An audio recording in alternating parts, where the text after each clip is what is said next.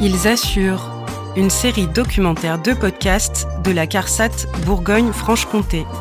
Huit épisodes qui donnent la parole à des personnes dont la trajectoire professionnelle a été percutée par une maladie, un accident, un handicap. Ils assurent, septième épisode, à la rencontre de Marie-Josée Alexandre, coiffeuse gérante de son salon et passionnée par son métier depuis 30 ans. En 2020, la première vague de Covid et le confinement l'obligent à fermer et à passer cette mammographie qu'elle repousse faute de temps. Cet examen met en évidence un cancer du sein. En parallèle de ces traitements, Marie-Josée Alexandre trouve un soutien auprès du service social, de l'association 36 000 rebonds et de Cap Emploi pour être informée sur ses droits et les possibilités de reconversion. Me présente, donc Madame Alexandre Marie-Josée. Je suis mère célibataire d'un ado de 17 ans. Donc j'ai été artisan euh, coiffeur, j'ai été indépendante pendant 11 ans. Suite à une mammographie, on m'a découvert un cancer du sein. Donc c'est tombé pendant le confinement euh, arrêt Covid, hein, au, au, tout début, fermeture obligatoire. Sinon, je pense que je serais pas allée. J'aurais pas eu le temps. Donc, euh, merci le Covid. Voilà, c'était ma maman de routine. Donc, j'y allais très sereinement, comme d'habitude. Sauf que, voilà. Donc, euh, mammo, après écho, après le lendemain scanner, le surlendemain euh, biopsie. Donc, euh, puis après, ben, euh, opération. Et comme la, tumeur était importante, euh, donc ben, j'ai fait de la chimio alors que je ne devais pas en faire au départ. Après, j'ai eu la radiothérapie, réopération, ablation du sein gauche et et puis voilà quoi, après suite du traitement, et puis là, au mois de juillet 2022, reconstruction. En tant qu'artisan, euh, ce qui est compliqué, c'est que vous arrivez à 8h, 7h30 du matin, 8h, vous finissez à 19h, 19h30, 20h.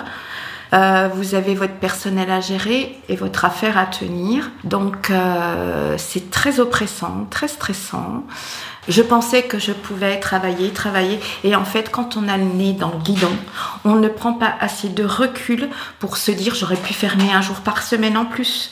J'aurais pu faire autrement. Euh, ça a été très compliqué les trois dernières années de mon activité. Euh, j'ai souffert moralement, physiquement.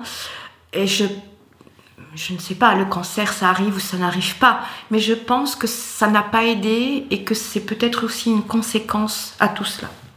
J'étais fatiguée, épuisée. Oui. Alors c'est vrai que nous on accompagne les travailleurs indépendants qui soient en arrêt de travail ou pas. Et ça c'est important de le dire. Jessica Trey, assistante de service social à la CARSAT Bourgogne-Franche-Comté. Parce que c'est vraiment un public qui euh, se met en arrêt de travail au dernier moment. Quand vraiment ils ne peuvent plus euh, voilà, travailler. Il y a le chiffre d'affaires, il y a l'entreprise à faire tourner, il y a une charge supplémentaire euh, que, que, les travailleurs indépendants ont. Donc nous, on accompagne les personnes, hein, travailleurs indépendants, en arrêt ou pas. Et on a du coup euh, une offre de service spécifique pour eux. On les accompagne donc pendant l'arrêt de travail, en dehors, on informe euh, sur bah, quelles sont les possibilités aussi qu'ils peuvent mettre en place par rapport à leur santé. On fait des liens aussi avec le service de la MISAS, mission accompagnement euh, santé de la CPM. Ça peut être pour des problèmes d'ordre de financement de la santé, ça peut être de la mutuelle, ça peut être des dettes de santé aussi, parce que des fois il peut y avoir ça. Et on les accompagne aussi parce que souvent les travailleurs indépendants, c'est le côté financier qui peut être compliqué pendant l'arrêt de travail. Tous les indépendants ne cotisent pas au niveau d'une prévoyance, c'est-à-dire qu'un complément d'indemnité journalière si jamais il y a un arrêt de travail. Donc on fait vraiment tout ce travail nous en amont pour rassurer les personnes et aussi sur le plan professionnel. On va être là pour euh, vraiment dire quels sont les dispositifs qu'on peut mettre en place, sachant que ce n'est pas du tout les mêmes dispositifs qu'on peut avoir pour les salariés. J'étais un petit peu perdue puisque je travaille depuis l'âge de 16 ans. Donc je connaissais pas le, fait d'être en maladie, de, euh, donc j'étais un peu stressée. Parce que nous, les artisans, on est souvent seuls dans notre coin. Et c'est pour ça aussi que j'avais fait appel à 60 000 rebonds. Euh, c'est une association euh, basée sur l'Est de, la France, à Strasbourg, qui, qui, qui, nous aide.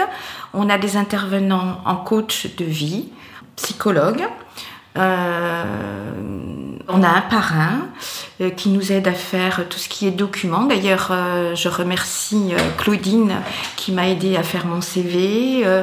voilà, c'est des gens qui, se, mettent à votre service, entre guillemets. Et voilà, vous faites partie de l'association. Et le but, c'est aussi euh, par la suite, quand vraiment, j'aurai vraiment bien rebondi, pouvoir euh, aider euh, d'autres personnes à rebondir. mais c'est vraiment une association que pour les indépendants. C'est pas pour les salariés. Hein, je précise bien. Pour une raison, pour une autre, qu'on fait des cessations d'activité ou qu'on a eu des soucis de santé comme moi, ou en fait, ça aide à rebondir après une période difficile de la vie, hein, tout simplement. Euh, euh, et, c'est chouette euh, parce qu'ils sont bienveillants, de savoir qu'il y a quelqu'un qui peut vous aider, ça rassure. Je pourrais continuer, je pense que j'ai la forme physique pour le faire, mais ce qui me tracasse, c'est la respiration. C'est respirer les produits toxiques. C'est pour ça que j'ai euh, comment changer mon, fusil d'épaule en fait. Euh, je respire mieux depuis trois ans, mm. ça c'est certain. Donc euh, retourner où il y a des produits toxiques et chimiques, ça, ça m'ennuie pour mon physique et ma voilà quoi, ma santé tout simplement. Vous dites que vous pourriez continuer la coiffure parce que vous étiez à votre compte, donc il n'y a pas de visite médicale. Béatrice Daguet, conseillère à l'emploi à Cap Emploi Haute-Saône. Parce que sur des pathologies telles que vous, en avez eu, euh, après des cancers du sein, les coiffeuses salariées sont inaptes à leur poste de travail parce qu'il ne faut pas forcer avec le bras. Mhm. Or, la coiffure, vous avez toujours les bras en ah, tension. Donc, il y a quand même des risques de conséquences physiques importantes. Pour moi, ce serait vraiment se mettre en danger et aggraver sa santé. Donc euh, clairement, le projet, il est plus possible. Il faut vraiment faire autre chose de ce que vous avez commencé à faire. Euh. J'ai donné des CV en industrie et mon CV a été retenu euh, dans une des entreprises. voilà. donc du coup, c'est pareil, il y a un stage de formation. Donc Madame Daguet va m'aider avec l'entrepreneur à mettre ce stage en place Madame Alexandre, du coup, elle se retrouve euh, à, devoir se reformer pour pouvoir avoir un emploi qualifié. La reconnaissance de la qualité de travail handicapé ouvre des portes et des financements. C'est quand même ce dont il s'agit, hein, euh, parce que l'argent est quand même le nerf de la guerre, on va quand même pas se mentir. Euh, surtout quand on est indépendant, il y a des droits à la maladie, et là, il y avait une prévoyance, qui est une bonne chose. Par contre, Madame Alexandre n'aura pas de droit au chômage. Donc, dès lors que la maladie s'arrête, elle n'a plus de revenus qui, pour elle, est très angoissant. Parce que, comme elle l'a expliqué, elle est toute seule avec son fils, donc demain, s'il n'a plus d'argent. Là, Madame Alexandre, du coup, euh, souhaite travailler en couture industrielle.